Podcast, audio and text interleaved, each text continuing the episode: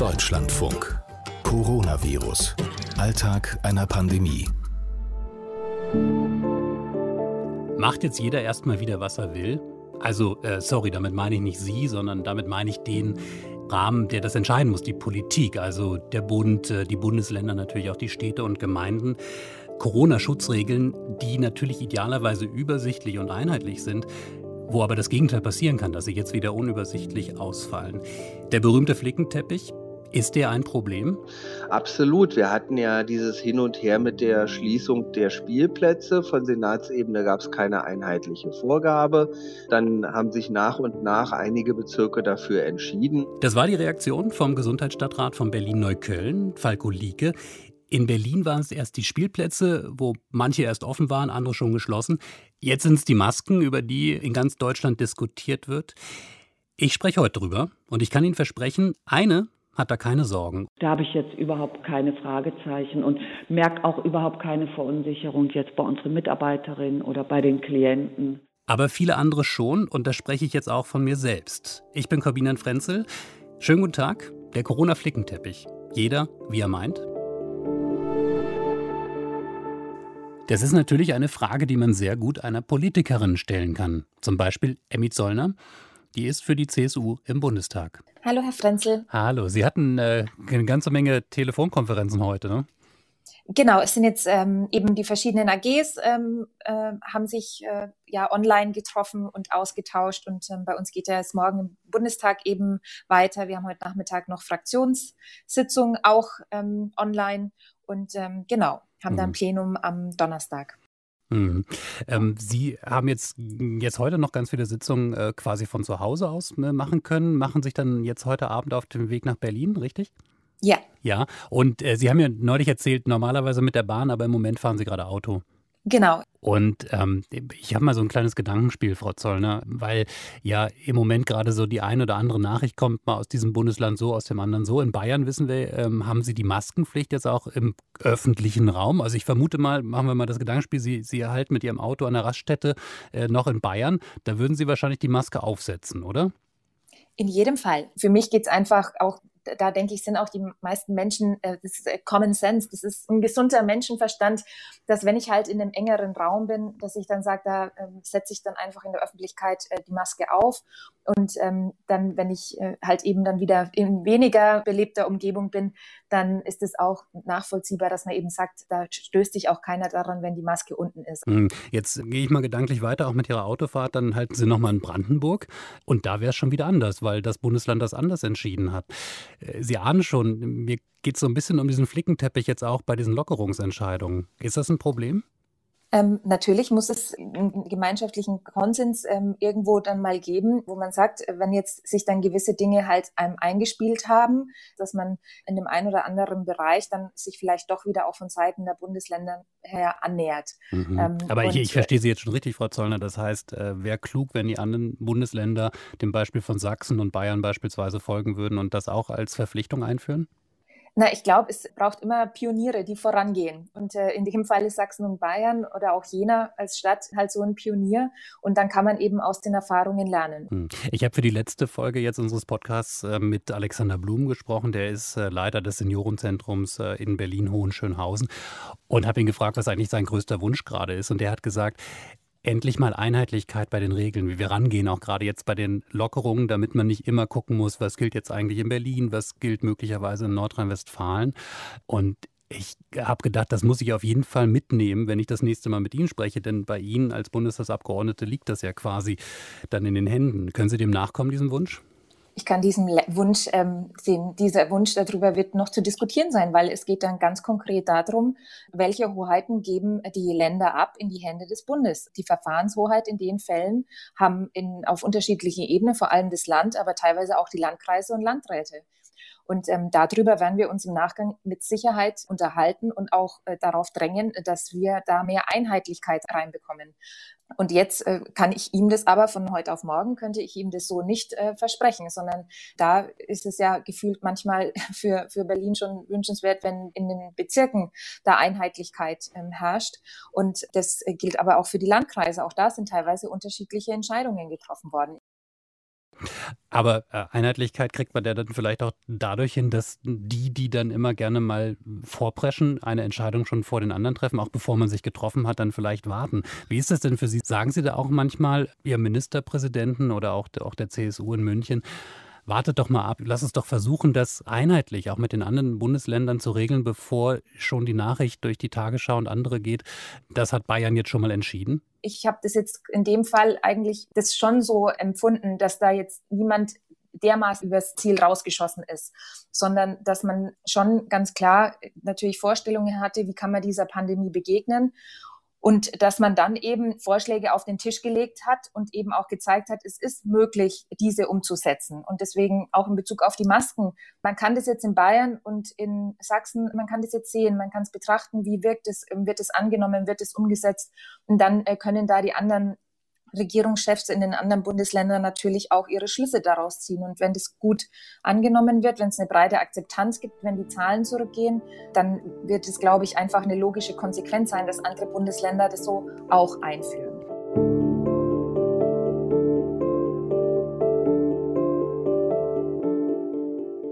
Das finde ich faszinierend in dieser Krise, wahrscheinlich generell in Krisensituationen, wie unterschiedlich Menschen auf diese Situation reagieren. Da gibt es diejenigen, die warten darauf, neue Regeln, neue Vorschriften zu kriegen, bevor sie selbst erst aktiv werden können.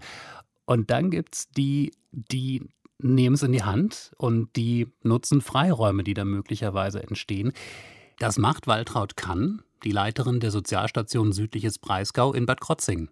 Es ist alles Neuland, das was jetzt gerade kommt. Und äh, ich habe ja dadurch, dass ich ja mir parallel noch etwas aufge Halst habe. Ich werde quasi die erste in Baden-Württemberg sein, die eine Notgruppe in der Tagespflege eröffnet. Bin ich irgendwie so auf allen Ebenen dabei, mich gerade durchzuwursteln. Merke jedoch auch, dass es eine gute Chance ist. Man selber kann ja so Flöcke einschlagen und da es keine Vorgaben gibt, kann ich durchaus auch mitreden, was Sinn macht. Und das hat so, sozusagen so beide Seiten. Diese Seite, ich bin Pionierin und gestalte mit und das andere ist, ich kann auch echt äh, auf den Hintern fallen, wenn ich irgendwas übersehen habe. Wie weit sind Sie da schon? Wie sieht das aus? Ja, da habe ich jetzt gestern wirklich tatsächlich, ich weiß nicht, zehn Telefonate geführt vom Ministerium über die Krankenkassen bis übers Gesundheitsamt, um mal nachzufragen, wie sind denn die Vorgaben für diese Notgruppe? Weil ursprünglich hat man gesagt, man darf eine Notgruppe Tagespflege analog dieser Kita-Notgruppen machen, sprich für systemrelevante pflegende Angehörige. Und ich selber mache diese ja, weil einfach die häusliche Gewalt und äh, Stresssituationen eskalieren und Menschen mit Demenz auch äh, einfach geschützt werden müssen, beziehungsweise pflegenden Angehörigen entlastet werden müssen. Und habe jetzt äh, einfach selber mal so Regelungen entworfen, und bin gerade in der Abstimmung mit den maßgeblichen Behörden, die mir das gestatten müssen und möchte nach Möglichkeit nächsten Montag damit starten. Sehr gut, das klingt gut. Ähm, und da sind Sie auch nicht auf, also Sie haben jetzt gesagt, so viele Telefonate, die Sie, die Sie führen mussten, ja. äh, auf große Hürden gestoßen? Auf große Hürden nicht, sondern auf ein neugieriges Interesse. Also tatsächlich, ja, Sie sind jetzt die Erste, die anfragt in meinem Bezirk, sagte der von der Krankenkasse.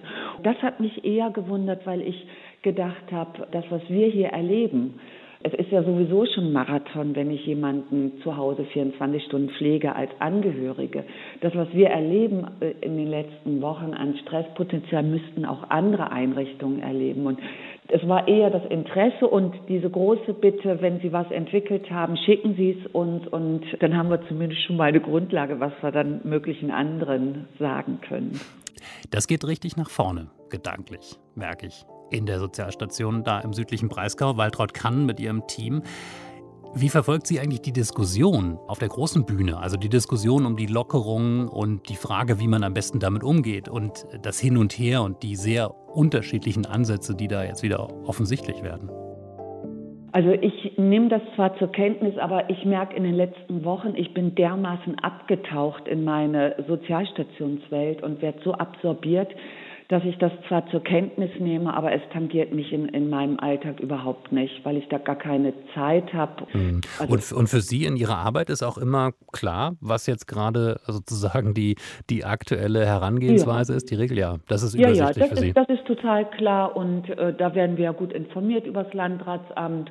ich schaue jeden Tag, gibt es irgendwas Neues und erlebe da auch äh, jetzt auch auf Landesebene gute Informationen. So, da habe ich jetzt überhaupt keine, keine Fragezeichen und merke auch überhaupt keine Verunsicherung jetzt bei unseren Mitarbeiterinnen oder bei den Klienten.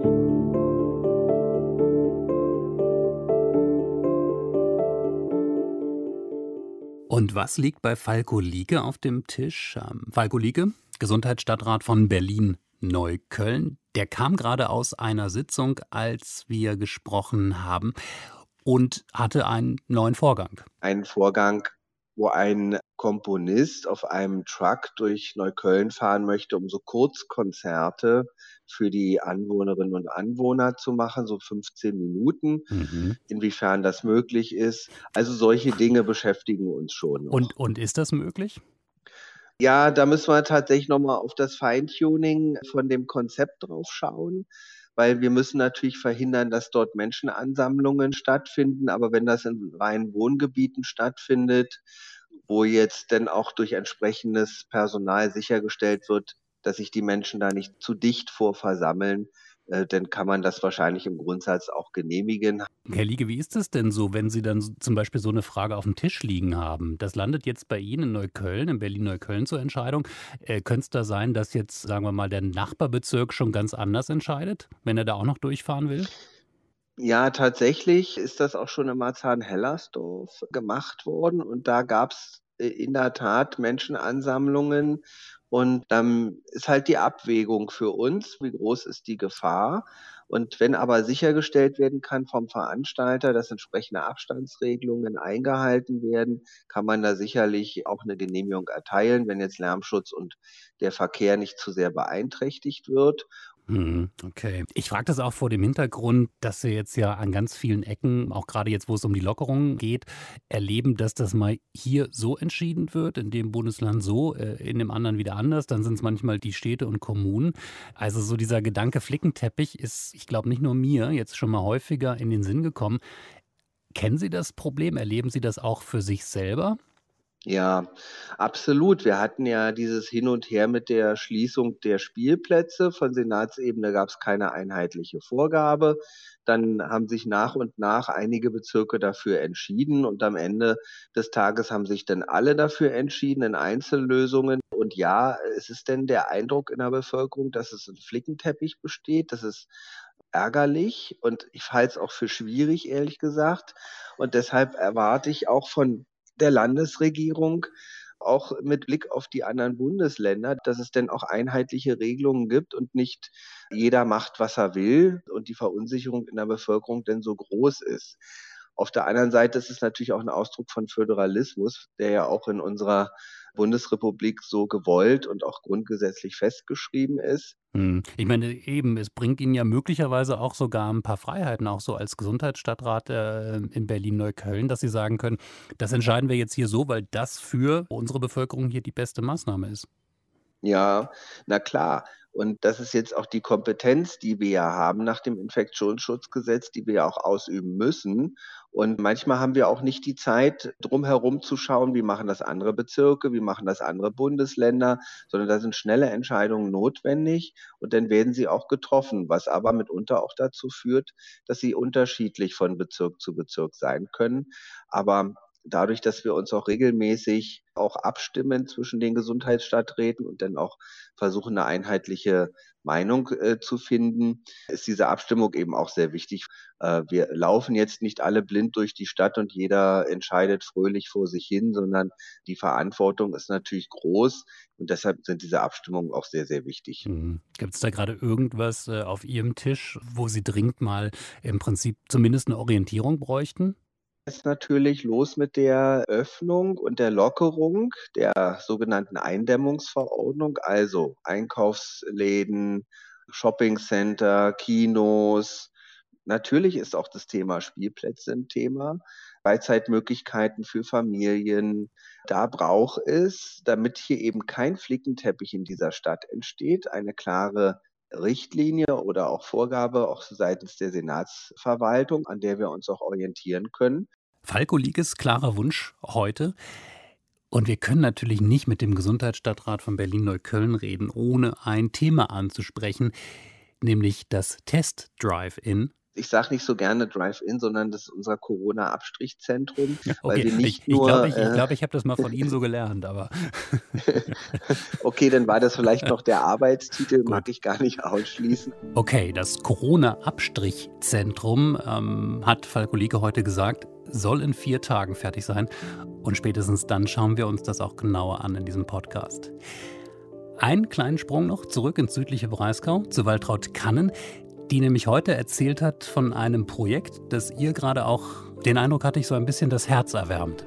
Da war ich unterwegs für ein ganz neues Projekt, was mich total gereizt hat. Ähm, bei uns gibt es einen Hof, der auch als Gaststätte betrieben war und wir träumen schon lange von einer Pflegewohngruppe für Menschen, die auf dem Bauernhof aufgewachsen sind. Also so, so eine Kombi quasi, äh, ländlicher Raum, ich erlebe wieder die Tierwelt und bin nicht irgendwo in einem Pflegeheim, wenn ich pflegebedürftig ist, sondern ich kann im Rahmen meiner Möglichkeiten Landluft schnuppern, sehe die Hühner gackeln und bin einfach dabei und das trotz Pflegebedürftigkeit. Das ist so ein Traum, den habe hab ich seit Jahren auch schon, weil ich einfach merke, dass wir gerade so in der Pflege von Menschen mit Demenz hier an ursprünglich ursprüngliche Bedürfnisse, Erfahrungen, Erlebnisse andocken können. Also ja. Mhm. Und das haben Sie sich jetzt an, haben, also dieses Projekt verfolgen Sie jetzt ähm, trotz Corona-Zeiten ja. oder gerade wegen Corona-Zeiten? Nee, trotz Corona, weil ich merke, das eine sind so diese ganzen